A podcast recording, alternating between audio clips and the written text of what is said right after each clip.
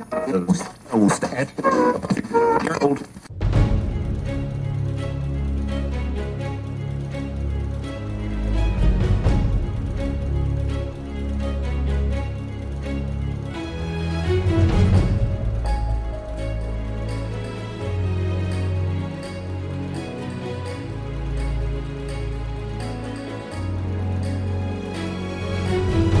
Salut et bienvenue sur Radio Taverne, le canal des bardes. Aujourd'hui, je suis avec la première personne qui m'a fait euh, ses retours et qui m'a communiqué son enthousiasme à l'écoute du podcast de Radio Taverne. Je suis avec Simon, le maître de jeu des fabulistes. Comment tu vas Simon? Super, ça va très très bien et toi Bax? Eh ben ça va, je te remercie. Est-ce que tu es le premier fan de Radio Taverne, le premier fan auto-déclaré? Mais non, mais en fait, je crois qu'on a commencé euh, l'aventure presque ensemble, en fait. Presque. Tu vois, je crois que Radio Taverne et les Fabulistes, nous, on a commencé le premier épisode en février. Et toi, tu avais déjà enregistré, en fait, tu avais déjà lancé euh, les trucs et c'est sorti juste après, je crois. C'est à peu près ça, ouais. Euh, le projet se construisait depuis un petit moment, mais le temps que je me fasse vraiment à l'outil. Ça est tombé à peu près dans les mêmes dates. Ouais, ouais, moi je suis gros gros fan euh, de, de ce podcast parce que, bah, je sais pas, moi j'en dévorais plein, tu vois, des recherches de euh, comment ça marche le jeu de rôle, qui en fait, qu'est-ce qu'on va dire les gens. Et puis euh, là, moi découvrir Radio Taverne, c'était un, gros kiff, ouais. Et bah du coup, on parle de fan à fan puisque moi j'ai écouté ton podcast aussi dont on va parler et ça a été vraiment une belle découverte avec une très belle tablée. Alors pour ceux qui ne connaissent pas les fabulistes, il s'agit d'un actual play audio qui est donc assez jeune et qui a déjà complété sa première saison avec beaucoup d'émotion. Oui, carrément. Il s'agit d'un paysage fan qui vous emmène aux côtés d'un groupe de jeunes héros sortis d'une académie, l'académie des héros, je transforme un peu les noms histoire d'éviter les spoils, ça laisse les découvertes euh, de l'aventure. Mais ces héros se retrouvent donc plongés dans une période de ténèbres, embarqués malgré eux dans un univers de complots et de sombres dessins. Les fabulistes, c'est écrit et décrit avec euh, beaucoup de roleplay et d'empathie. Et chaque épisode démarre par une narration à la façon d'un journal de voyage tenu par l'un des personnages. C'est une introduction qui, personnellement, me donne toujours beaucoup de frissons d'émoi je t'en avais parlé, Simon. Oui, ben, partagé. Moi aussi, c'est Andy, donc c'est euh, Damien Rénal, qui a euh, une magie dans l'écriture, quoi, une sensibilité incroyable. Et, ouais, ouais, moi, ça me ravit et ça me surprend et ça m'étonne et ça m'émeut à chaque fois. Ah ouais, il a une façon de faire, de dire et d'écrire qui a vraiment une capacité à transporter euh, de l'émotion. Et la particularité, c'est que dans ce groupe de joueurs dont on va parler, si tu veux bien. Allez il y a la particularité qu'une partie des joueurs sont comédiens. Ouais. Ce qui euh, n'est pas euh, pour le déplaisir de l'environnement euh, audio, de l'immersion de l'aventure. Et d'ailleurs, toi aussi, Simon, tu es de la partie, et on en parlera un petit peu plus tard si tu veux bien. Donc, tu es maître de jeu, mais tu es également l'auteur de cet univers, si je ne me trompe pas. Tout à fait. Alors, j'ai envie de te dire, qui es-tu, Simon? Moi, je suis euh, comédien et metteur en scène. Je fais euh, tout un tas de trucs avec ça. J'ai fait le conservatoire à Nantes il y a une dizaine d'années. Et ma principale envie, c'était vraiment de pouvoir euh, raconter des histoires, les mettre en scène et les vivre. donc j'ai fait du théâtre classique, j'en fais encore, un peu de théâtre de rue, mais avec toujours un souci tout particulier sur ouais, l'écriture et la mise en scène. J'ai fait pas mal de théâtre forum, euh, c'est du théâtre euh, interactif avec les adolescents où on met vraiment euh, l'action théâtrale comme un outil. Tu vois, c'est vraiment de l'artisanat, c'est vraiment un outil pour aider à libérer la parole, un vrai outil de communication et de mise en action pour les aider à parler de plusieurs problématiques qui, qui les concernent dans l'adolescence. Et ça, ça m'a beaucoup plu et j'en parle parce que dans le jeu de rôle, j'ai retrouvé aussi un peu ce truc-là parce que je mène des parties de jeux de rôle avec des adolescents aussi sur euh, divers sujets. À côté de ça, donc on a créé notre compagnie qui s'appelle Le Funambulaire. Et dans euh, cette compagnie, il y a un petit encart qui s'appelle Les Fabulosités. Et du coup, on a créé Les Fabulistes parce qu'on avait envie de faire de la fiction sonore. Et en fait, c'est passé de fiction sonore à non, on va faire du jeu de rôle. et après, on s'est remis à faire de la fiction sonore. J'étais assez éloigné du jeu de rôle. J'ai découvert ça comme pas mal de gens, je pense, au collège. C'était en Warhammer euh, Fantasy. univers méga sombre, complètement glauque, glauquissime. Et puis hyper brutal. Ah, hyper brutal. Et je sais pas si j'ai des bons souvenirs ou des traumatismes. C'est un peu les deux, tu vois. mais t'en parlais dans un de tes interviews, euh, je sais plus quel invité en parlait, mais, mais c'est vrai que j'ai des souvenirs très très précis de scènes, d'images euh, très marquantes. Et cette sensation-là, eh ben, j'ai presque eu du mal à la retrouver dans mon métier de comédien. J'ai moins de souvenirs, tu vois, de pièces de théâtre que de souvenirs de, parties de jeux de rôle. Parce que, en fait, le fait de le vivre, d'y être, il y avait tout un univers. Moi, j'étais à ce moment-là ce chevalier qui s'est fait pourrir par ce magicien et tout, tu vois. Et puis, tout ça a disparu. Le Covid est arrivé et le Covid a arrêté euh, nos métiers comme les autres. Et il n'y avait plus de matière à rencontrer le public, plus de matière à créer euh, comme je le faisais avant. Et du coup, j'ai fait une maxi dépression, la dépression de l'enfer pendant un bon moment. Et le jeu de rôle est revenu à ce moment-là avec un univers, je sais pas si tu connais, c'est euh, Z Corp. Ouais, bien sûr. Le septième cercle, incroyable. Truc zombie de fou et truc zombie, ouais. J'ai acheté un bouquin, je me suis dit, mais c'est génial. J'en ai acheté deux, j'en ai acheté six. Et du coup, euh, je, me suis mis à dire aux copains, ok, bah venez, on va sur Discord, je sais pas comment ça marche, on va se débrouiller, on va faire du jeu de rôle. Et je me retrouvais à écrire toute la journée, à me mettre dans ma cuisine, euh, à, faire des parties avec les copains et tout. Et depuis, je me suis pas arrêté. Donc c'est revenu tard, quoi. Mais ensuite, ça a été la découverte de Roll and Play, qui a été euh, un truc mutant pour moi de se dire, oh, mais en fait, le jeu de rôle, c'est incroyable quand tu le vis, mais en fait, tu peux avoir les mêmes sensations et ça peut être incroyable quand tu l'écoutes. Ces gens-là, cette équipe de Roll and Play, elle m'a vraiment fait découvrir ça, se dire qu'en fait c'est une histoire dont tu peux être l'auditeur et pourtant euh, la vivre. Et ensuite, il y a eu La Bonne Auberge, il y a eu Le Mythe de la Taverne, mhm. et il y a eu énormément d'actual play que j'ai absolument adoré. Et je me suis dit, ok, alors moi je suis vraiment le pire des rôlistes, j'ai très peur de ce que les gens pensent de moi, et, et si on connaît pas les règles. Donc là, c'est parfait, tu vois, pour donner envie. Voilà, moi j'avais toutes les peurs de n'importe quel newbie de rôliste, mais à un moment, je me suis dit, ouais, attends, euh, si tu fais que avoir peur, en fait, tu fais rien. Et finalement, euh, allons-y. J'ai écrit mon histoire, j'ai appelé des copains, j'ai dit, on va faire un podcast. Je sais pas comment ça marche, j'ai un peu regardé les règles, j'ai écrit 80 pages d'histoire et c'est trop, mais on va se lancer, on va voir. Et franchement, je regrette pas d'avoir euh, franchi cette peur et notamment, je te connaissais pas à l'époque, mais je trouve que tu vois, Radio Taverne favorise ça, favorise cette idée de non, mais n'aie pas peur avant d'essayer, en fait. Vas-y, essaye, mhm. vois ce que ça te fait. Et, fais-toi peur pendant la partie. ah ouais, surtout, carrément. Non, non, mais. Donc voilà, et du coup, effectivement, euh, c'est un peu ça, ce lien entre théâtre et jeu de rôle, c'est cet amour du conte et des histoires. quoi. J'avais une certaine maîtrise, ou du moins un apprentissage sur euh, incarner un personnage, et aussi quelques notions d'écriture. Et du coup, ben, les deux sont très, euh, très voisins, très copains. Donc, mm théâtre et jeu de rôle, ça fait la bonne affaire. N'en déplaise aux mythes de la taverne qui sont anti-RP, mais qu'on embrasse. Un jour, un jour, un jour, les copains, là, c'est sûr, je viendrai chez vous et je vous ferai faire du RP obligatoirement.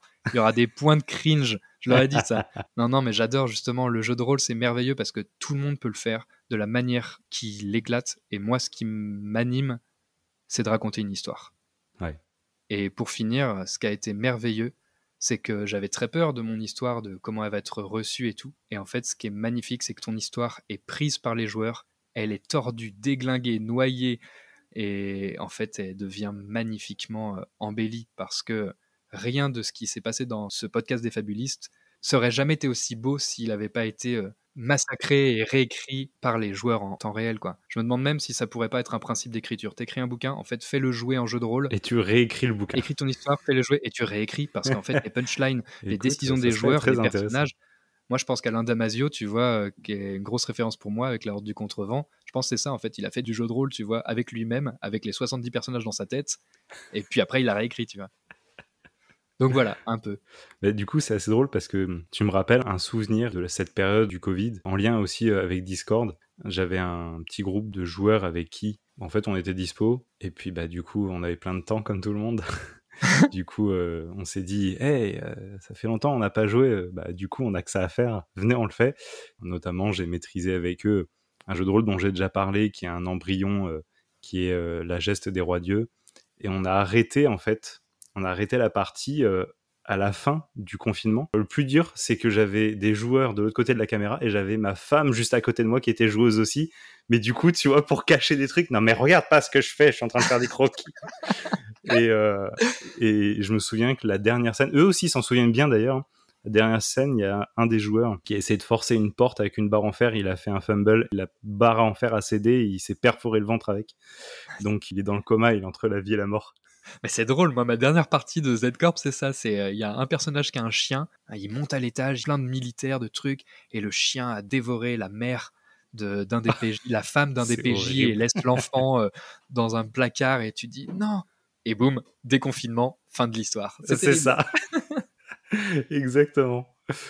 Je voudrais revenir euh, à un passage que tu as commencé à ouvrir, un chapitre que tu as commencé à ouvrir très brièvement et qui constitue la suite de l'interview, c'est comment tu as finalement rencontré le jeu de rôle. Tu nous disais que c'est rentré dans ta vie finalement assez tard en fait? Donc quand j'ai découvert au collège, en fait, c'est Antonin qui joue Sol. D'accord. Qui m'a fait découvrir le jeu de rôle. C'est lui qui masterisait, qui est un excellent maître du jeu, qui aujourd'hui fait encore énormément de jeux de rôle, euh, soit avec des jeunes, soit il a ses tables aussi. Il joue beaucoup en Warhammer. Il a une belle science de ça et une belle approche qui est vraiment euh, comment rendre euh, quelque chose vivant pour les joueurs et lui faire vivre une vraie expérience. Tu sais, euh, il y avait vraiment les nerds du collège. Moi, mes copains, c'était un peu des gros loupards qui faisaient n'importe quoi.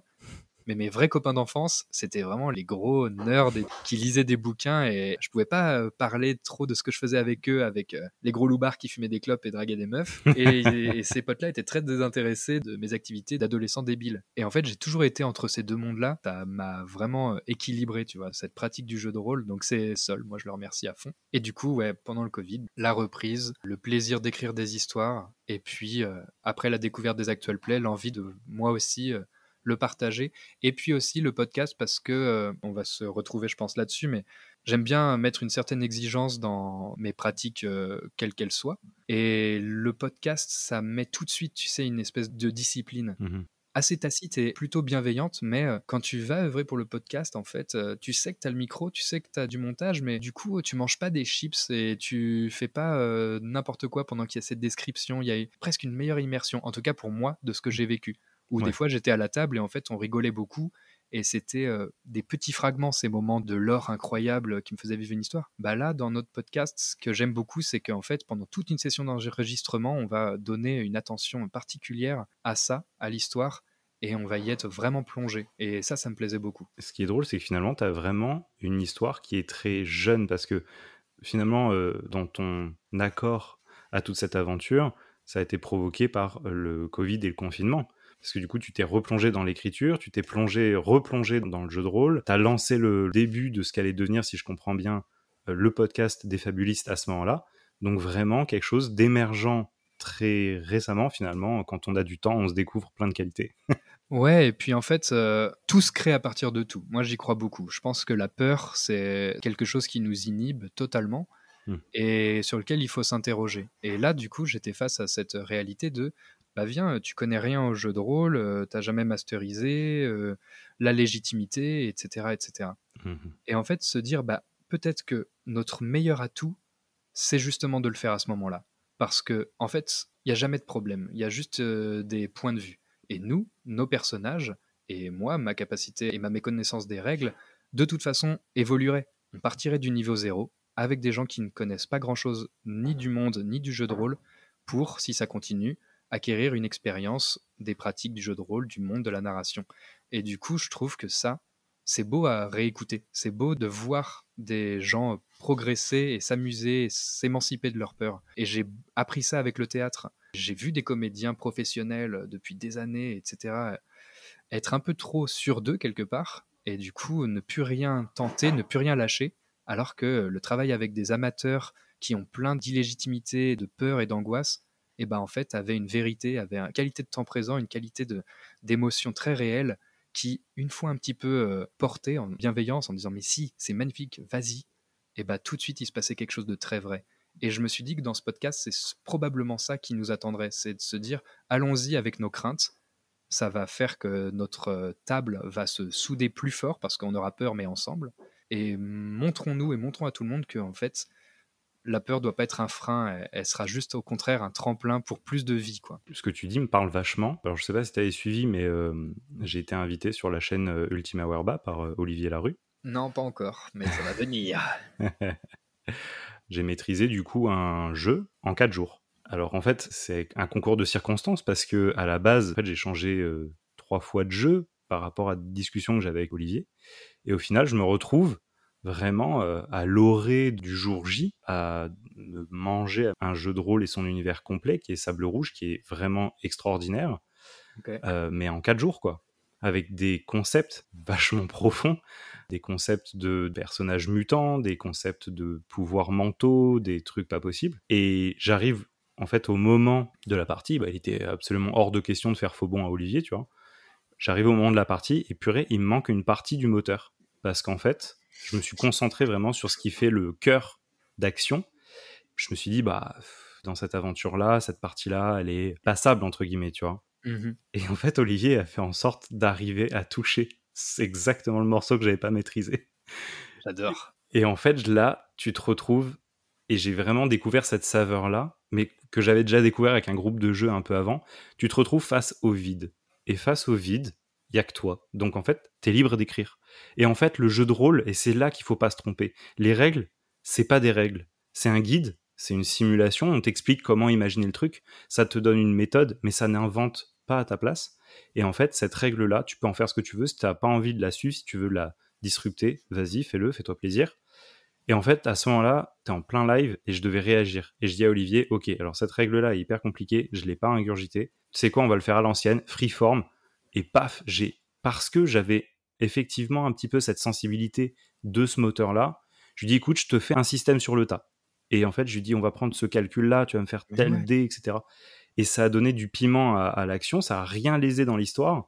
Et effectivement, je trouve que on a un peu trop tendance aujourd'hui à se réfugier derrière ou à se reposer sur ce qu'on prend pour des règles et à perdre un petit peu ce qui était euh, à l'origine dans le jeu de rôle. On voyait dans Donjons et Dragons, les vieux joueurs te racontent tous qu'ils étaient obligés de faire des règles sur le tas. Et d'ailleurs, euh, euh, moi, c'est ce qui m'est arrivé aussi. je fais jouer l'initiation de, Donjons et Dragons à, un groupe de joueurs. Ils ont envie d'aller plus vite que la musique. Il y en a un qui me dit Ouais, comment on peut faire de l'alchimie? Sauf qu'en fait, l'initiation prévoit absolument pas qu'il y ait quiconque qui fasse de l'alchimie.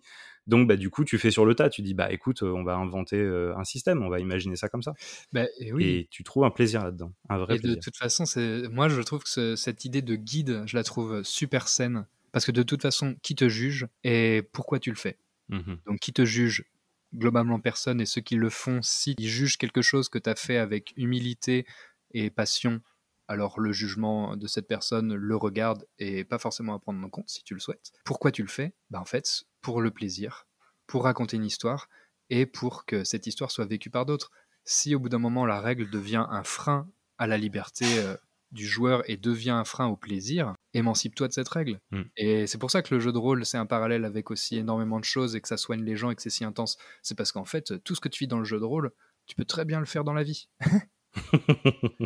c'est vrai qu'il y a un peu cet esprit. Tu vois, je pense à l'émancipation dont tu parles, et je reviendrai à ce que beaucoup ont dit dans les interviews précédentes. Le but, c'est de se faire plaisir autour de la table. C'est de, quand on est maître de jeu notamment, de faire en sorte que les joueurs s'éclatent, mais qu'on s'éclate nous aussi. Donc il y a une bonne entente à avoir. Typiquement, je me souviens dans le début de certaines parties, notamment euh, l'initiation par exemple de Donjons et Dragons, tout est prévu, c'est-à-dire euh, la vitesse de déplacement, le temps de voyage, euh, la gestion de la nourriture, le sac est quand même vachement étoffé, il y a des objets quand même vachement décrits dedans.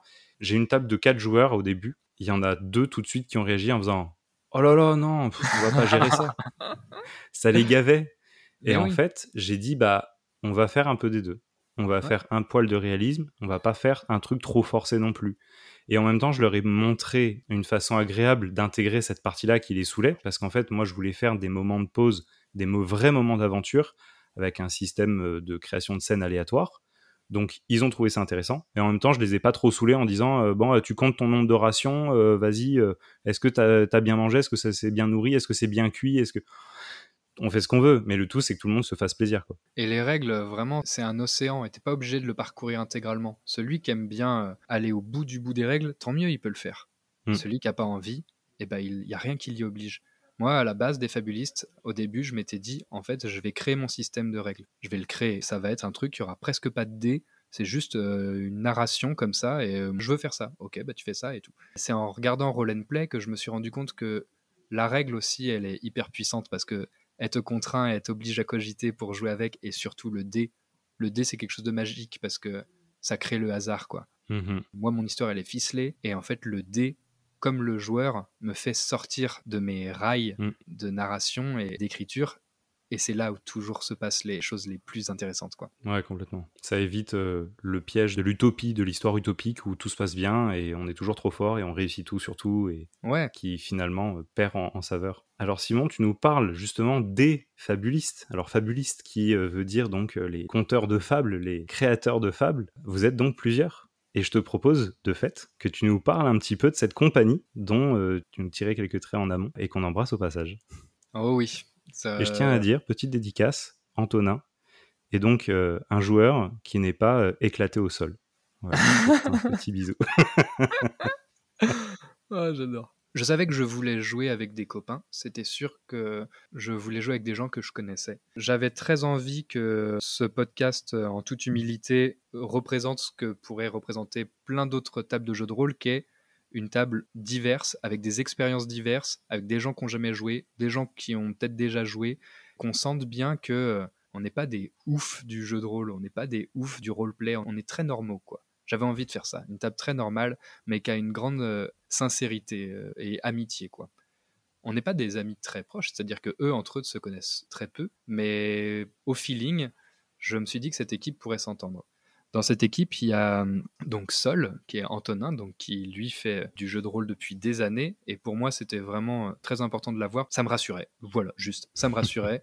J'avais un kiff perso de me dire, il m'en a tellement fait chier quand j'étais un personnage à m'entourlouper, à La faire, vengeance. euh, que là maintenant c'est moi qui vais le mettre dans ces situations-là et ça va être délicieux. Mais surtout, voilà, il y a plein de moments euh, off où euh, il m'aide sur les règles, sur machin, et, et c'est très rassurant, quoi. Il y a donc Keyal. Keyal, c'est Amandine, c'est ma belle-sœur. D'accord. Elle est libraire. Elle a jamais fait de jeu de rôle. J'ai testé euh, Héros et Dragons avant le podcast avec elle et mon beau-frère pour essayer. Et on se retrouve, quoi. Elle, elle m'a vraiment éduqué à ça, à la littérature, à, à des univers qu'on partage, etc. On a vraiment ce truc-là. Mais elle, vraiment, pas d'expérience de théâtre, pas d'expérience de jeu de rôle, mais par contre, une fan absolue d'histoire avec une culture, une intelligence démentielle et puis surtout un cœur gros comme ça, qui elle ne connaissait personne d'autre à part moi. Il y a aussi donc euh, Andy, Damien Rénal, qui est un ami euh, comédien et metteur en scène, qui est un être extrêmement sensible et qui a vraiment cette capacité à voir cette sensibilité chez les autres quand il met en scène et à utiliser cette sensibilité dans son écriture. Et euh, ça me semble être euh, pour moi euh, le personnage que j'aime le plus, mais aussi parce que du coup, je, je l'avais pas prévu, mais en fait, euh, tout de suite, Andy a fait le lien, le fil rouge pour moi. Et quand on s'est dit, ah, comment on fait Est-ce qu'on fait comme roll and play, les résumés, etc. Et que finalement, on s'est dit, bah non, mais vas-y, tu vois, Damien, vas-y, écris-les comme il est barde, vas-y, écris-les. Et quand il nous a lu son premier résumé, on a dit, ok, en fait, ça fait partie des pépites du podcast. Et il a sa chère et tendre, qui est Nova, qui est Elisa. Ah ouais, je m'en serais pas est- douté. Je sais pas si euh, j'aurais dû le dire, euh, mais tant pis. Elisa, je la connaissais avant de connaître Damien parce qu'on était au conservatoire ensemble, on était au lycée ensemble, et alors elle, elle c'est de la geekerie à mort, c'est la plus geek d'entre nous. Elle a sa chaîne Twitch, euh, elle kiffe les vieux jeux euh, Final Fantasy et tous ces trucs-là que je connais pas. Et pareil, elle, euh, on a fait beaucoup de théâtre ensemble, c'est un super clown, super interprète, c'est une nana formidable que j'aime énormément. Eux, par exemple, Damien et Elisa, pareil, ils avaient un peu masterisé, euh, Damien avait jamais vraiment fait, etc. Ils se sont lancés quand même sans connaître. Ils se sont hyper éclatés et au bout de trois mois, ils ont acheté une boîte d'initiation et maintenant ils se font des jeux de rôle euh, tous les soirs, euh, que tous les deux, euh, et ils sont devenus bien plus connaisseurs génial. que moi en termes de règles. Ouais. Donc ça, c'est vraiment bien bien cool. Il y a aussi Moyo, Moyoko Yotsin. Moyoko Yotsin, c'est euh, Gianni, c'est Bubu, c'est euh, mon ami d'enfance. On se connaît depuis euh, 20 piges et il fait partie de la compagnie. C'est un génie de la lumière. Il est technicien lumière, méga bricolo et méga débrouillard. C'est la famille aussi, c'est le parrain de ma fille, c'est les, amis depuis toujours. Et pareil, euh, on avait fait pendant le confinement avec lui justement ces jeux de rôle zombies. Et en fait, dès que je fais du théâtre, dès que je fais quelque chose, euh, il est toujours là. Parce que je sais pas, j'ai besoin de ses conseils, de ses métaphores. Euh, des fois, on se comprend pas du tout et c'est ça qui est génial. C'est un peu un genre de Perceval aussi. Bubu, ce qui était extraordinaire, c'est que je me disais, je vais lui proposer, mais je sais pas s'il fera jusqu'au bout. Il est vachement occupé, et puis je sais pas si c'est son truc et tout. Mais euh, comme à chaque fois, j'ai essayé. Mais lui, c'était vraiment, je pense, quelqu'un à convaincre, quoi. Et en fait, euh, avec l'équipe, quand ils se sont rencontrés, ils se sont adorés. On a commencé une session zéro où euh, on a mis sur des bouts de papier, ok, de quoi on parlera pas. Ok, il y aura pas ce sujet-là. Moi, j'ai pas envie de vivre un truc traumatique. on va pas faire ça et tout. Par contre, on va pouvoir faire ça, ça, ça. Et cette session zéro, elle était un peu frustrante parce que on a passé une journée à pas jouer et juste à se rencontrer. Et en fait, ça a hyper bien matché. Et du coup, en dehors de l'équipe, il y a deux personnes très importantes. C'est euh, Jules Labrune, technicien son. Lui, il nous a conseillé sur l'achat de notre matos. À chaque fois qu'on rec, il nous fait toute notre installation parce qu'on a une installation assez lourde. Quand on passe à 6 micros, c'est quand même un délire. Ouais, ouais, c'est clair. Et donc lui, pareil, hyper rassurant, ça nous permet de jouer et pas être flippé comme pas permis. Et on a un autre génie du bien, c'est Monsieur Gentil, c'est Thomas, que j'ai découvert grâce à Sol, grâce à Antonin. C'est deux potes qui jouent ensemble à Warmer d'ailleurs. Et Thomas, euh, lui, Antonin me dit euh, Bah, j'ai un pote, il fait de la musique, euh, peut-être ça l'intéresserait. Je prends contact. Il me dit Ah ouais, ok. Je lui envoie un premier épisode et il me sort des modulations de voix, des musiques. Je fais Ouais, c'est génial tes musiques, tu les trouves où? Ah non, non, mais en fait, je les compose. Chaque semaine, cet homme compose des musiques sur son vieux PC qui rame. Et il prend sa guitare, ses trucs et tout, et il compose. Et ça, je crois que c'est assez rare pour être quand même remarquable. Tout à fait. On a pu les faire venir, on s'est tous rencontrés et récemment on était au festival Terre Lugique où on a fait une FAQ en live qui va bientôt sortir dimanche. Et du coup, ces gens-là ont pu se rencontrer vraiment en physique et rencontrer les autres. Et si je voulais finir sur cette équipe, moi je suis vraiment derrière Instagram, derrière la diffusion, derrière le montage, j'essaye de leur donner des chiffres ou des retours que je reçois de certaines personnes, mais eux, ils sont assez ignorants de ce qui se passe en fait. Vraiment, quand on est à débouler à Terre il y a des gens qui arrivaient et qui font Ah, mais je reconnais ta voix, c'est toi Keyal. Et en fait, ils tombaient des nues, ils hallucinaient un peu. quoi. je trouve que c'est ça qui fait aussi la magie et la beauté de cette équipe, c'est que c'est vraiment des humains incroyables qui s'amusent et qui ont un cœur immense. Moi, je les aime vraiment de tout mon cœur. quoi. Une super histoire de cœur. Ouais, ouais. Et donc ça, c'est l'équipe principale. Et après, euh, avec les fabulistes, on va faire d'autres choses. Entre chaque session, je ferai des one-shots ou des mini-campagnes. Là, il y en a une qui va sortir en collaboration avec euh, l'éditeur des Douze Singes. On va jouer Les Oubliés. Oui. Euh, j'ai rencontré l'auteur, qui on s'entend très bien, là, Geoffroy. Et du coup, j'ai fait jouer ça avec une autre équipe. Et du coup, ça, je compte garder cette super équipe principale, là, mais amener d'autres gens au jeu de rôle, pareil. Des gens qui n'ont jamais fait, boom, podcast direct. Donc voilà pour l'équipe. Et je leur fais des gros bisous. Et ils auraient beaucoup aimé être là. Peut-être pas. Je sais même pas s'ils savent qu'on fait ça. Excellent. Ils vont peut-être le découvrir du coup. Probablement.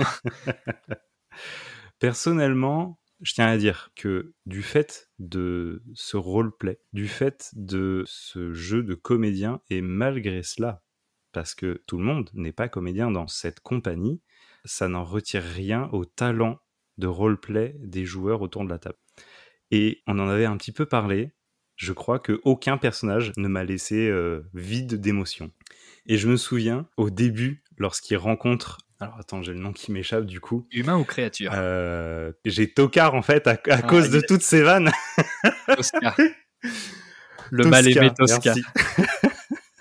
j'ai gardé la vanne en tête, tu vois. Lorsqu'il rencontre Tosca, T'as vraiment le groupe qui a cette attitude un peu qui se split en deux finalement de l'opinion qu'ils ont de ce personnage. Toi aussi, en fait, je trouve, en tant qu'auditeur, tu te sens ballotté d'un côté ou de l'autre du groupe. Et je me souviens avoir été très agacé du côté du groupe qui faisait une fronde contre Tosca, une fronde têtue et une fronde juvénile, vraiment. Et je me souviens euh, vraiment être passé par des phases d'émotions agacées, passionnées, euh, apeurées. Enfin, vraiment, tu es véhiculé par un tas de flots qui se suivent et qui te font vraiment rentrer dans ce cercle, justement, dans ce groupe. Et ça, c'est ce que j'ai trouvé passionnant dans les fabulistes. En fait, ce que tu dis, c'est que je pense que ça a un vrai lien avec cette bienveillance et avec qui tu joues. Parce que tu peux jouer pour différentes raisons. Et moi, j'avais envie de jouer pour ça. J'avais vraiment envie de jouer pour raconter une histoire, mais je voulais pas que cette histoire soit euh, froide et tranchée. J'avais envie de moi m'interroger et interroger euh, un peu euh, tous ceux qui pourraient entendre sur justement pas de bien, pas de mal, et en même temps un monde très facile à décrire, très accessible, un peu inspiré de fables, Lost Chapter, ce genre de choses. Et du coup, dans ce qu'on s'est dit, c'était ça. C'est ok, on va pas parler de situation incestuelle, par exemple. On va pas parler de, genre de trucs. Bon, alors j'ai dû réécrire des trucs. mais on voulait quand même qu'il y ait de la dangerosité, on voulait qu'il y ait du plaisir, il y ait de la, de la poésie, mais on voulait aussi qu'il y ait du conflit. Et du coup, on a été très vigilant à pouvoir être assez unis à l'extérieur ou sur les temps de off pour se dire, ok, c'est carte blanche quand on joue. Si vous n'êtes pas d'accord, alors vous avez le droit. Et c'est pas grave. Vraiment, j'essaye de les rappeler à faire vraiment ce que leur personnage souhaite. Et je crois que c'est ce qui m'intéresse le plus. Moi, j'ai envie de découvrir qui leurs personnages vont devenir. On s'est dit, tant pis, on s'en fiche euh, du podcast et tout. Si vos personnages meurent, s'ils décident de partir, tout est possible. Il faut vraiment que ça soit. C'est une histoire écrite, mais il y a vraiment un, quand même un gros bac à sable parce que euh, j'avais envie que ça existe, quoi qui soit pas d'accord. Et moi, je peux te dire, ça met dans mes retranchements. Quand Tosca, il s'est pris ce qu'il s'est pris, je peux te dire, dans l'incarnation, c'est hyper vibrant parce que je me dis, ok, il met des pommes dans le froc de Tosca. Mais vas-y, mais je regarde mes stats, mais là, je le fume, je le tue en deux secondes et c'est ciao, ok. Et je me suis dit, ok, je leur ai dit qu'il fallait qu'il soit comme ça, donc moi, Tosca, faut que je me mette dans le même mood. Et du coup, ça t'oblige vraiment à incarner un personnage. Et pas l'incarner en mode, ouais, je suis un comédien et tout.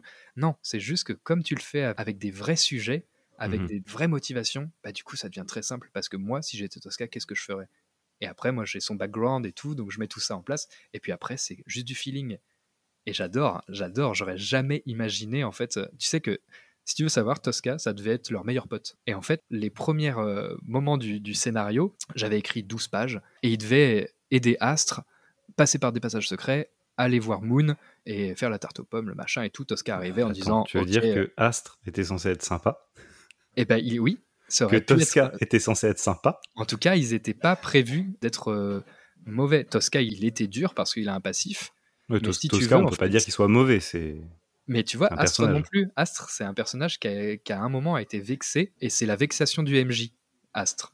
C'est qu'à un moment, ils ont pris mon scénario, ils l'ont déchiré en deux, ils se sont dit non, mais on va le faire la semaine prochaine, ton truc. Et ça, j'ai trouvé que c'était génial. Et je me suis dit, bah écoute, Astre, il est vexé de ça et il va pas lâcher l'affaire parce que c'est un être euh, très simple avec un sentiment à la fois et là son sentiment c'est la vengeance, c'est sa vexation, c'est son ego. Ils font tout un tas de conneries, ils butent à moitié un intendant, ils font le bazar et tout. Et du coup Tosca, il a son background, il arrive pour une mission précise, etc., que eux ne savent pas, et d'autres choses que les auditeurs apprendront bien plus tard sur la vie de Tosca. Et la première chose qu'il entend, c'est qu'il y a des jeunes héros, peut-être un but de leur personne, qui ont à moitié buté un intendant, qui euh, sont un peu en mode eh, T'inquiète, nous on a des pouvoirs, on est hyper et bah non, en fait, ça passe pas. Du coup, il les défie. Le moment où Tosca vrille, ça c'est imperceptible, mais le moment où Tosca vrille, c'est le moment où euh, Moyoko Yodzin le rapproche de son père. Ah, mais vous êtes le fils de, de Auguste de Blême Et en fait, ça, eux, ils peuvent pas le savoir. Mais Tosca, lui, il a son histoire, et ça, ça le fait vriller totalement. Et du coup, bam, ça part en baston. Et ça se passe super mal. et du coup, bah, ça traîne. Et, mais j'avais absolument pas prévu ça. D'accord. Absolument pas. Ah, c'est drôle, on, pourrait, en parler euh, très longtemps, du coup, de fouiller tous les coulisses de la partie, parce que tu me déterres des trucs qui sont vraiment hallucinants, moi qui ai écouté vraiment toute la première saison, et où tu te dis, mais c'est, attends, comment c'est possible que ce soit si différent que ça? Et ah d'ailleurs, justement, j'ai envie de te demander, est-ce que, à quel point les joueurs, toi qui les connais, sont proches de leur personnage en termes d'interprétation, ou est-ce qu'il y a une vraie différence entre le personnage et la personne qui l'interprète? Bah, c'est ça qui est magnifique, c'est que c'est absolument les deux. Ils l'ont dit dans cette FAQ qu'on a fait euh, et ils en parlent très bien. En fait, c'est vraiment les deux. C'est qu'ils utilisent les côtés d'eux qu'ils détestent et les côtés d'eux qu'ils adorent et ils en font un personnage qui est à l'opposé d'eux et parfaitement eux. Et je pense que c'est toujours un peu ça. Et c'est super. Donc, moralité, faut pas énerver Elisa. Euh... euh non. J'ai envie de te demander, parce que euh, aujourd'hui quand même, vous avez donc un groupe qui est assez conséquent. Tu nous as expliqué comment les fabulistes étaient nés, comment euh, tu l'avais mis sur pied en rencontrant, en organisant cette rencontre. Aujourd'hui, comment vous faites pour faire euh, vivre justement ce podcast, enregistrer régulièrement entre vous, sachant que bah, vous avez chacun votre vie de votre côté aussi? Méthode roll and play. Quand j'ai vu Roll Play, en fait, j'ai dit ah bah oui, c'est évident. On se voit une fois par mois et on enregistre quatre épisodes. On commence en septembre, on essaye d'enregistrer quatre épisodes et en janvier, le premier épisode sort. Ce qui fait qu'on a une douzaine d'épisodes d'avance. Quand on arrive à la fin de la saison, eh bah, on commence un peu à être rattrapé. On n'a plus beaucoup d'avance. Là, c'était un peu short. Mais du coup, voilà, ça correspond à une partie par mois pour un épisode par semaine. C'est quand même euh, laborieux. On trouve un dimanche par mois, on donne du temps, euh, et ensuite euh, le montage, et puis le mastering et la mise en ambiance et la mise en musique. C'est vrai que là, on s'est rendu compte qu'en temps parfaitement bénévole, à la fin, il y a eu que 21 épisodes. À la fin, on suait un petit peu avec Thomas, quoi. Passer autant de temps sur un truc qui te fait pas vivre et du coup, des fois, qui va être au détriment d'un temps que tu devrais privilégier pour du professionnel Mmh bah là, c'est vraiment un vrai choix de kiff. Mais on a fait ce choix-là. Donc voilà, on se voit une fois par mois et ça le fait. Ok, donc il y a une vraie prise de chacun de vous sur soi et de volonté de participer au projet. Ouais, l'objectif c'était que ça leur coûte vraiment le moins de sous possible. Donc c'est la compagnie qui paye le matos. Eux, ils payent leur casque. On paye chacun sa bouffe quand on vient. Il y a les petits frais d'essence. On essaie de covoiturer. On va les chercher quand ils prennent le train et des trucs comme ça mais on essaye de réduire ça au minimum, quoi. Instant promo, on a une petite page Kofi et l'idée, nous, notre peut-être euh, rêve absolu, ce serait juste de se dire ah mais en fait ça nous coûte pas d'argent. Genre mhm. euh, on peut se défrayer, ça ce serait fou, tu vois. Mhm. Parce qu'à un moment la question va se poser. Je je sais pas comment se passera la saison 2, là on commencera en septembre le tournage on verra en fait. On verra à quel point on tient la cadence parce qu'on le sait bien. Les tables qui arrivent à vivre une aventure. Ma campagne, je pense que normalement, elle sera terminée en quatre saisons. Ouais, donc, quatre, ça fait quand ans. Ouais. Ça fait du, temps. coup, bah, 4 ans, en fait, euh, les vies changent, les gens changent. Euh, et c'est pas dit qu'on la finisse, quoi. Donc euh, on verra bien. Mais finalement, le jeu de rôle et la vie, c'est pas si loin l'un de l'autre. Bah là, en tout cas, sera les aventures et les retournements de situation. C'est ça. Il n'y a rien qui nous empêche de rien. Je voudrais juste rebondir sur quelque chose que tu disais. Tu disais, c'est la compagnie qui paye. Est-ce que ça veut dire qu'aujourd'hui, il y a une structure aussi euh, à côté de, chacun de vous, genre euh, comme une association? Oui, donc c'est une compagnie de théâtre qui s'appelle Le Funambulaire. Euh, oui, alors c'est peut-être du coup mon côté néophyte qui parle, mais c'est quand tu dis que c'est une compagnie, c'est une vraie structure. À la base, légalement, c'est une association qui porte une compagnie professionnelle. Donc, on fait de la production de spectacles, de l'écriture, et du coup, ce matériel podcastique, je l'utilise aussi dans des mises en scène et des créas et des choses comme ça, quoi. D'accord. Et du coup, bah, c'est intéressant parce qu'on en vient à la raison pour laquelle je voulais t'interviewer. Oui, parce que malgré tout ce temps-là, on n'a pas encore atteint la question cœur. Oh, mais on est de gros bavards, hein. arrêtez-nous, arrêtez-nous. Exactement as compris que j'ai écouté des heures durant les aventures des fabulistes. Et ce que j'ai trouvé intéressant, c'est justement cette implication du profil de comédien. Tu sembles nous avoir dit que c'était plus ou moins voulu, mais est-ce que finalement cette implication du caractère de comédien dans la volonté de faire un podcast, dans la volonté de faire un actual play, c'était quelque chose qui était voulu, tenu, ou est-ce qu'en fait finalement c'est de la valeur ajoutée? Alors j'ai un sérieux problème avec les comédiens. En fait vraiment j'aime pas trop les comédiens. on en parlait un petit peu en off avec Elisa et Damien. On est tous les trois du game là, et on est tous les trois des gros blessés du métier quoi. Ça se passe partout évidemment, tout le monde dans son boulot, mais énormément d'ego, énormément de certitude d'être là au centre de quelque chose qui est la chose la plus importante et, pour la culture, parce qu'il y a des publics éloignés de la culture et ils n'ont aucune culture. Et en fait, tu as envie de leur dire, mais ta gueule mec, tu sais, euh, le foot, euh, c'est une culture aussi, tu vois. Euh, ça, ce qu'ils font, ces gens, c'est intéressant. Et moi, ce que j'aime le plus dans mon métier, le plus du plus, je pense que c'est le travail avec les, les publics amateurs. Être comédien, en fait, c'est pas apprendre à jouer un rôle, pour moi. Être comédien, c'est que quand tu es dans un contexte qui te transforme complètement. Tu es sur une scène devant des gens, avec du décor, avec une perruque et puis euh, un spot euh, qui t'éclaire la tronche. Tout est fait pour que tu ne sois plus naturel, que tu ne sois pas toi. Et bah pour moi, le théâtre, c'est l'apprentissage de défaire en fait, de défaire ses couches pour retourner à ce que tu es toi. Et dans ce podcast, c'est vraiment ça moi que je veux faire.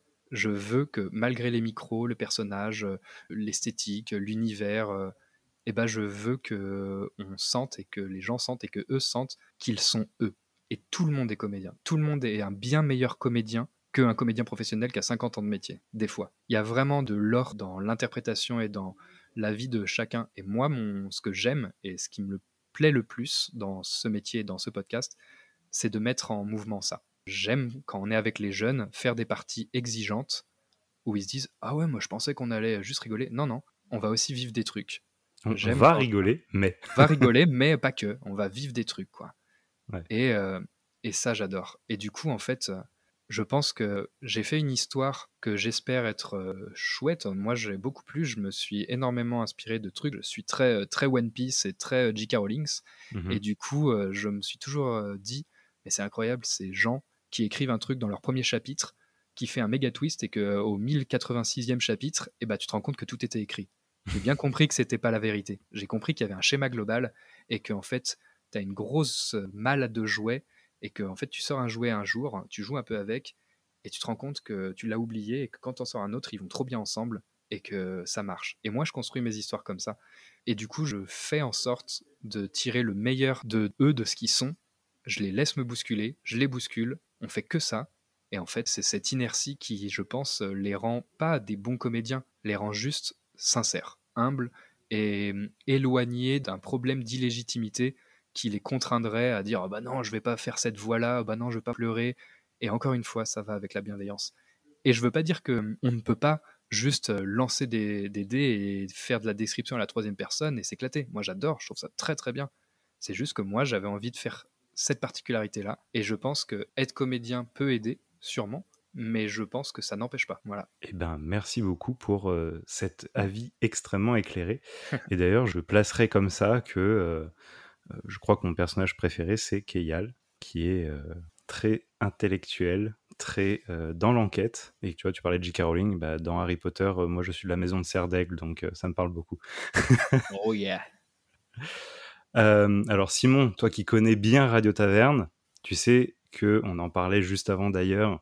Le but de Radio Taverne, c'est de populariser le jeu de rôle et de faire tomber des freins que certaines personnes peuvent avoir, dont tu parlais justement autour de la spontanéité, la créativité, parfois les règles compliquées, etc. Donc j'ai envie de te dire, je te tends le micro, qu'est-ce que tu as envie de dire à ces gens-là pour les pousser à jouer, passer le pas et qu'au contraire, il, ne pense pas à ces choses-là? Quand j'ai écouté chaque épisode euh, et que tu m'as proposé de faire l'interview, j'ai tout de suite pensé à ça. Je me suis dit, bon, bah ça, c'est au moins le seul truc que je sais, c'est que tu me poseras cette question. et finalement, j'ai décidé de ne pas euh, y réfléchir plus que ça. Je me dis que j'ai bien fait parce qu'en fait, euh, là, dans ce qu'on s'est dit, j'ai l'impression qu'on parle que de ça. On parle que de ça, de se dire qu'en fait, pourquoi s'interdire, quoi? Pourquoi mhm. s'interdire pour n'importe quelle raison un loisir qui a ce potentiel d'être vibrant, marquant, drôle, très simple, que tout le monde peut faire de la manière qu'il le souhaite, que ça peut te pousser dans tes retranchements ou alors être juste quelque chose de très simple et très ludique, pourquoi s'en empêcher? Et si tu t'en empêches, alors c'est que t'en as pas envie, et si t'en as pas envie, te force pas. Mais pour ceux qui auraient des doutes, celles et ceux qui auraient des doutes sur l'usage ou sur la pratique, etc., il se passe quelque chose de phénoménal euh, en ce moment qui est, je pense, ressenti là chez tous les rôlistes, dont euh, je ne fais pas partie. En fait, moi, j'arrive, justement, je, euh, j'aime bien imaginer que je peux être le représentant là à cet instant T du rôliste illégitime bas de gamme, parce que moi, j'ai pas l'expérience de tous ces gens que tu as interviewés, tu vois, pas du tout. Moi, je fais partie de ces gens qui se posaient toutes ces questions, qui sont dans plein dans ce que tu décris et qui ont vu d'autres faire des choses en toute simplicité, qui a été nourri des actuels plays, qui a été nourri des podcasts comme le tien, qui a été nourri des expériences de joueurs qui me disaient mais vas-y euh, viens c'est trop bien et tout tu vas voir c'est dimanche il y a des copains ça va bien se passer. Et en fait euh, juste j'ai dit ok c'est juste ça. Il y a rien d'autre à faire. Et quand je vois des jeunes plein plein d'appréhension sur euh, le côté cringe du jeu de rôle ou le côté chiant ou le côté ah, attends 8 heures sur une chaise là t'es sérieux? Ouais, je suis sérieux, mais viens, c'est 8 heures dans ta vie, essaye. Et il y a des gens qui disent Oh non, pas ma cam. Et qui reviennent plus tard. Et il y a des gens qui disent oh, mais moi, ça m'a fait trop quelque chose. Et comment ça marche ça et tout Oh, où est-ce que je peux acheter tel bouquin? Ça serait trop bête de s'interdire de découvrir quelque chose d'aussi merveilleux, qui change autant de vie et de vision, qui est aussi paisible et aussi euh, bienveillant que le jeu de rôle. Ce serait vraiment dommage de se l'interdire juste à cause de la peur, juste à cause d'images ou d'idées reçues mmh sur ce média. Et là, il y a une expansion du jeu de rôle qui revient. Il faut s'en saisir. YouTube, c'est ton ami. Tu peux apprendre des règles compliquées, des règles très simples. Donc non, il n'y a, vraiment pas de frein. Et pour ceux qui seraient plus du côté MJ qui aiment jouer mais qui aimeraient bien être MJ et qui se disent oh, à organiser, à écrire, comment on fait. Simon, il a appris les interviews par cœur en fait. Il se dit je sais ce qu'il va me poser comme question la suite. ouais, c'est vrai, t'allais dire ça. ouais, c'est ce que j'ai Je suis dans ta tête.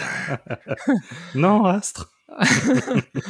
non, mais euh, ben moi, je refais des fois à la table en tant que joueur. Ça m'arrive rarement, mais je prends moins de plaisir maintenant parce que je trouve que MJ euh, c'est formidable juste parce que tu peux euh, être les deux en fait. Et puis surtout parce que tu peux, je sais pas, moi j'ai l'impression que mon énergie de MJ, elle est de faire en sorte que le joueur passe un bon moment. Et je trouve que de base, ça m'empêche de me prendre la tête. Ça m'empêche de me dire, oh, ok, comment je vais faire avec cette règle et tout. Non, je suis toujours sur, ok, il veut faire ça, je vais me trifouiller la tête là pour trouver comment lui il va kiffer. Après, je vais me laisser de l'espace pour me dire, non, non, non, non, attends, là tu vas te taire là Là, tu es emprisonné, tu peux rien faire. Là, c'est moi qui vais kiffer. Là. Et là, ça, je vais te l'imposer. Et tu vas vivre cette frustration un petit peu. Et après, je te redonne la carte. Et là, c'est toi qui fais ton truc. Et ça, c'est super. C'est vraiment merveilleux. Et pour ce qui est de l'écriture, bah alors là, quel magnifique monde euh, qu'est le monde de l'Internet, quoi. Tu vas sur euh, PDF scénar, euh, scénario Donjon Dragon, scénario mutant, scénario Star Wars, et il y a énormément de créateurs qui ont écrit des histoires, qui t'imposent pas de les suivre à la lettre, qui te laisse complètement libre de découvrir ta sensibilité dans leur œuvre. C'est trop bien. Encore une fois, moi, euh, mon plaisir coupable de l'écriture des fabulistes, c'est que j'ai placé des easter eggs et des petits machins dans tout et que un jour, j'aimerais qu'on m'envoie un message et qu'on me dise des théories ou qu'on me dise non mais attends, lui, dans l'épisode 1, il a fait ça, il a parlé d'un tel. Dans l'épisode 8, il a parlé ça. En saison 3, il se passe ça. Est-ce que ça veut dire que machin truc? Et ça, je kiffe absolument. Et du coup, parce que moi, dans ma tête, tout est méga cohérent. Et ma plus grosse frustration, et ça, il faut le savoir quand t'es MJ, c'est que si j'avais un conseil pour les MJ, c'est trouve un copain qui s'en bat les steaks du jeu de rôle. Parce que comme ça, tu pourras lui dire tout tu pourras lui dire ton lore, tu pourras lui dire ton truc. Tu vas jamais le spoiler. tu vas jamais le spoiler parce que moi, j'ai tout pour moi et ça me frustre. Je peux pas en parler avec mes copains parce qu'ils écoutent, je peux pas en parler avec les joueurs parce qu'ils jouent. Et du coup, ceux qui s'en foutent, ils s'en foutent. Alors du coup, ça les intéresse pas. Mais vraiment, euh, c'est c'est très complet quoi ce jeu. Interprétation, rigolade, jouer, euh, vivre des émotions, les règles, les mathématiques, la découverte d'univers, c'est incroyable quoi. Dernier conseil que je donnerais au MJ, si vous savez pas à un moment, et je crois que quelqu'un d'autre l'a dit, mais c'est Antonin qui m'en parlait, si vous savez pas, laissez vos joueurs décider. Enfin, ils arrivent devant cette taverne, à quoi ils ressemblent, qu'est-ce qu'il y a dedans? Bah moi ça, m'arrive des fois de dire bah vas-y qu'est-ce que tu vois? Ouais, et ça je trouve ça trop bien. D'impliquer les joueurs c'est super. C'est un vrai partage. D'ailleurs dans cet esprit là je suis en train de le potasser euh, récemment. Il y a un tout petit bouquin qui est en auto édition euh, qui s'appelle vous êtes dans une taverne ok et l'idée, c'est que l'aventure se passe en fait dans la taverne et raconte en amont de l'aventure, puis en aval de l'aventure, tout l'encadrement de cette euh, histoire. Mais le principe du jeu, c'est que tous les joueurs sont un peu maîtres de jeu, parce que tous les joueurs représentent une part de l'environnement à un instant, mais également un aventurier du groupe. Et ça, je trouve que c'est une mécanique qui est intéressante parce que ça split le rôle du maître de jeu et ça rend tout le monde joueur en même temps. Et ça, c'est pas évident à faire quand on est sur une table de jeu, euh, je dirais, de, jeu de rôle classique, finalement. C'est vraiment formidable. C'est un truc que tu peux réduire ou étendre à l'infini, ce concept-là. Moi, quand je fais des interventions en foyer des jeunes ou des trucs comme ça, tu sais, il faut faire jouer 12 personnes. Et je vois sur des forums et que, ok, je dois faire jouer pour 12 personnes, 14 personnes. Et du coup, les réponses, c'est, bah, le fais pas. le fais pas, c'est horrible, c'est déjà de péter les dents. Et du coup, je me suis dit, oui, mais moi, j'ai quand même envie de le faire. Et du coup, bah, j'ai fait ça. C'est-à-dire que tu vois, tu fais jouer six personnes qui vivent leur aventure euh, dans la ville, admettons. Les six autres sont décisionnaires, sont les anges ou les démons d'un des joueurs. Et dès qu'il leur arrive un truc, je dis, ok, qu'est-ce qui leur arrive? Et à un moment dans l'histoire, pendant ce temps, les six euh, MJ, je les avais appelés les gardiens du chaos. Les six gardiens du chaos deviennent leurs PJ, et les PJ qui venaient de jouer deviennent les gardiens du chaos et ils vivent leur aventure dans la ville et ils peuvent très bien se croiser et en fait tu fais juste jouer la moitié et tu splits comme ça. Et en fait quand j'ai essayé ce truc là, bah, c'était incroyable parce que vraiment euh, les joueurs étaient dans leur histoire et quand ils passaient du côté MJ, bah du coup ils étaient dans une méga attention de ce qui se passe, de dire ok il t'arrive ça, il t'arrive ça et comme ils peuvent pourrir à n'importe quel euh, instant un PJ, mais que ce PJ peut les pourrir derrière, bah tu vois, c'est assez bien équilibré, tu vois. C'est vraiment hyper intéressant comme modèle. Et ça, je l'ai pas encore euh, développé parfaitement. Il a plein de, faiblesses, tu vois, ce mode, mais il fonctionne. Franchement, euh, si quelqu'un a déjà fait ça, ce truc-là, moi je suis hyper chaud de trouver d'autres mécanismes pour, pour agrandir les tables, quoi. Moi, j'aime beaucoup cette idée. Par exemple, une très belle idée qui est de ramener, tu en parlais, le jeu de rôle au théâtre. Quoi. Tout à fait. Moi, c'est mon rêve, ça. Le jeu de rôle sur scène, t'as un personnage qui arrive sur scène, t'as 200 personnes dans le public. Que faites-vous Ça serait dingue, ça serait incroyable. Simon est en train de vous livrer des secrets. non, mais tu vois, mais moi, moi, je rêverais de faire ça. Je rêverais de faire ça, tu vois. Alors d'ailleurs, pour pousser dans l'idée de choses euh, dont je parle pas trop, parce que c'est vraiment que des idées que j'ai en tête, tu vois, et que je gratte pour le moment le papier pour essayer de trouver des moyens, j'ai envie de me lancer un challenge, et je suis en train d'essayer de trouver un moyen de le faire auprès de festivals comme, euh, moi je suis du côté de Nice, et notamment de Biot, il y a le festival euh, médiéval de Biot, ils montent des gradins où ils font une démonstration auprès d'un terrain bah, de mouvements militaires, de combats euh, en armure, etc. il y a des interludes. Et en fait, euh, j'ai très très envie de me lancer dans un challenge, de faire un, une interlude de jeu de rôle de masse. Genre, tu vois, t'as 50 personnes dans les gradins et tu trouves un moyen de réussir à les faire jouer de manière cohérente. Mais je suis en train de me gratter la tête. Mais fais-le absolument, parce que c'est trop, trop, trop bien, quoi. Ça serait tellement euh, drôle quand tu fais du théâtre de rue et qu'à un moment, tu as quelqu'un qui bouffe son sandwich ou tu as deux mecs qui s'engueulent ou que tu as le gamin qui vient sur la scène et tout, bah en fait, c'est pareil, tu vois. la personne euh, s'intègre dans ton histoire et faut jouer avec. Et bah là, tu le fais euh, frontalement. Tu dis, bah alors toi. et, ouais, si, tu vas bah, trouver. D'ailleurs, j'avais, j'avais l'intention de le faire à Antibes. Il y a les déantibulations donc qui sont des spectacles de rue en tout genre. Et j'avais euh, l'ambition de le faire, mais en fait, euh, cette année, ça a été un peu trop chargé. Donc, probablement pour l'an prochain. Et je te lance l'invitation en live si tu as envie de me rejoindre pour qu'on mène cette, cette aventure ensemble. Ah, mais mec, mais absolument, ce serait dingue. De toute façon, tout ce qui fout les boules, moi, je suis chaud à mort.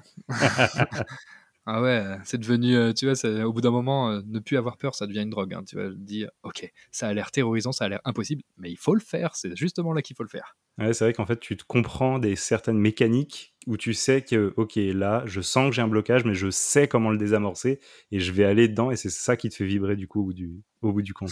Et puis la bienveillance des gens, je veux dire, qui va dire oh, c'est nul Vous avez essayé de nous faire un truc nouveau où on participait, où on devait s'amuser. D'ailleurs, on s'est vachement amusé, c'était nul Personne va dire ça, tu vois, c'est sûr. Oui, ça sera Grou dans euh, Moi, moche méchant. Grave. C'est pas bien, je me suis amusé. Simon, on arrive au bout de l'interview et tu connais par cœur ce rituel, le rituel du passage de flambeau. Qui, selon toi, Simon, devrait passer après toi derrière le, micro? Hmm. Il y a plein de gens hyper intéressants euh, qui devraient passer derrière ce micro parce que, en fait, ces gens, je ne vais pas en parler parce que justement, ils ont plein de, de visibilité, c'est-à-dire qu'ils ont assez de support où ils peuvent en parler. Mais ils ont déjà des ressources. Ce serait quand même bien qu'ils passent parce que ici sur Radio Taverne, je trouve qu'on pose pas exactement les mêmes questions. Tu travailles euh, assez bien pour, euh, je trouve, euh, que ça soit autre chose. Donc je vais te donner une méga star et une autre idée. Ce serait trop bien que tu fasses venir derrière ce micro Alexandre Astier. Parce que Alexandre Astier, justement, tu vois, c'est la personne. j'accepte. Ben écoute, tu sais quoi? Ce monsieur, c'est un monument national, qu'on a sûrement plein les fesses de ça d'ailleurs, mais qui est aussi un rôliste, ou Maxime Chatham d'ailleurs c'est des gens, tu vois, quand on les interviewe, on leur pose toujours les mêmes questions. Donc en fait, Alexandre Astier, moi je sais 1% euh, qui est toujours le même pourcent décliné dans plein d'interviews. Tu fais venir Alexandre Astier ou Maxime Chatham et tu leur parles ni des étoiles, ni des romans de fiction, ni des machins, tu leur parles jeu de rôle. et ça, ce serait euh, merveilleux. C'est un challenge que j'accepte. C'est des personnalités forcément où je, me gratte toujours la tête, mais j'ai toujours dans ma démarche je tiens dans ma démarche à avoir cette honnêteté d'aller vers quelqu'un avec de bonnes raisons et pas parce que cette personne est la personne qu'elle est. Bah justement, je trouve que là, ce serait justement euh, hyper intéressant d'avoir la vision de... Parce qu'en fait, tout le monde a une bonne, euh, une bonne chose à dire sur son expérience de jeu de rôle. Et ma deuxième proposition, c'est d'aller random dans la rue et de trouver quelqu'un. De dire, t'as déjà entendu parler du jeu de rôle? Oui, non. De vaguement tâter le terrain. Et si la personne a juste des idées et des échos de trucs, ça pourrait être trop bien. Un interview de quelqu'un qui est éloigné justement du monde du jeu de rôle. Ça, moi, c'est drôle parce que ça fait partie des projets effectivement qui sont en cours. Donc, euh, comme on aime bien le dire euh, au micro de Radio Taverne, euh, de temps en temps, je vais te faire rentrer dans le secret des dieux. Il y a un projet de micro-trottoir qui tend à faire jouer les gens, qu'ils soient rôlistes ou pas. Et où ah, effectivement, tu les attrapes dans la rue et, et c'est parti. Incroyable. Bonjour, excuse-moi, t'as deux minutes? Oui, tiens, prends ça, lance un des 20. c'est un peu, l'idée. Ah, c'est un peu ça. Donc, euh, bah écoute, euh, je te remercie pour ces noms. Et oui, simplement, l'idée étant bien sûr que j'accepte hein, le challenge, mais euh, c'est l'explication qui fait que je, ne me dirige pas gratuitement vers des gens comme ça et que je ne me jette pas effectivement sur quelqu'un comme Alexandre Astier parce que oh, c'est Alexandre Astier. Je fais toujours attention effectivement à ce qu'il y ait une démarche derrière parce que bah en fait faire parler comme tu dis quelqu'un dix fois de la même chose, c'est pas forcément très intéressant ni pour lui, ni finalement pour, pour moi, ni pour l'auditoire. Mais faire venir un type comme ça, un monsieur comme ça, en se désintéressant justement de tout ce qu'on connaît de lui pour s'intéresser à son humanité de rôliste, et qu'il y ait une simple équité, que ça devienne un rôliste avec son expérience, en fait, ça valorise le fait que le jeu de rôle, c'est pour tout le monde d'en bas jusqu'en haut, de gauche à droite, etc. Est-ce que tu veux dire un petit mot sur le podcast Radio Taverne? Je trouve que vraiment c'est formidable euh, de pouvoir justement euh, proposer des interviews qui sont ciblées sur des personnalités où tu t'intéresses vraiment à, eux et effectivement avec une vraie ligne avec euh, tes questions. Je trouve que, comme je le disais, c'est un gros cadeau pour les rôlistes en général. Et particulièrement, je pense, pour euh, ceux qui découvriraient le jeu de rôle. Je pense que ta mission, la mission que tu essayes de faire, je trouve qu'elle est vraiment, pour ma part, vraiment réussie parce que moi, je suis le premier maintenant quand je vais faire jouer des jeunes ou quand on parle de jeu de rôle, ah, je sais pas quoi écouter. Et ben maintenant, je suis le premier à dire, eh ben écoute, si tu connais pas le jeu de rôle, eh ben tu vas euh, écouter euh, Radio Taverne, tu vas voir. Si tu as peur, tu vas écouter Radio Taverne il y a plusieurs personnes avec des points de vue différents et peut-être que ça sera mieux que juste moi je te dis c'est super va voir quoi. Parce que vraiment c'est super. C'était un, un, chouette humain, très accessible, on rigole bien et puis en même temps tu mets l'exigence qu'il faut pour que ça soit vraiment vivant et intéressant. J'espère vraiment de tout cœur que tes projets euh, fous et les projets en cours euh, vont fonctionner et que tu auras une belle communauté qui sera aussi fan que moi de ce que tu fais. Bravo Bax. Waouh. Bah, merci à toi, merci beaucoup Simon pour, euh, pour toute cette éloge et puis pour avoir été avec nous. Bah non, c'est moi qui te remercie vraiment pour tout ça, clairement. Quant à toi qui nous écoutes, tu peux donc retrouver Simon et les Fabulistes sur euh, ta plateforme d'écoute euh, favorite, tout comme Radio Taverne. En fait, euh, je me suis rendu compte qu'on était aux mêmes endroits. et tu peux également découvrir leur univers sur leur compte Instagram, où tu trouveras également un Linktree pour te guider vers justement les différents supports qu'ils utilisent. Je t'invite également à, si l'aventure t'a plu, à aller les soutenir sur leur Kofi, donc qui s'écrit ko-fi.com, tu trouveras les fabulistes. J'espère que cette interview t'a plu. Si c'est le cas, n'oublie donc pas de soutenir Radio Taverne sur ta plateforme d'écoute favorite en lui donnant la note de ton choix et en la partageant sur les réseaux et autour de toi. En attendant, je te dis à très vite pour une nouvelle rencontre. C'était Bax derrière le micro. À très bientôt.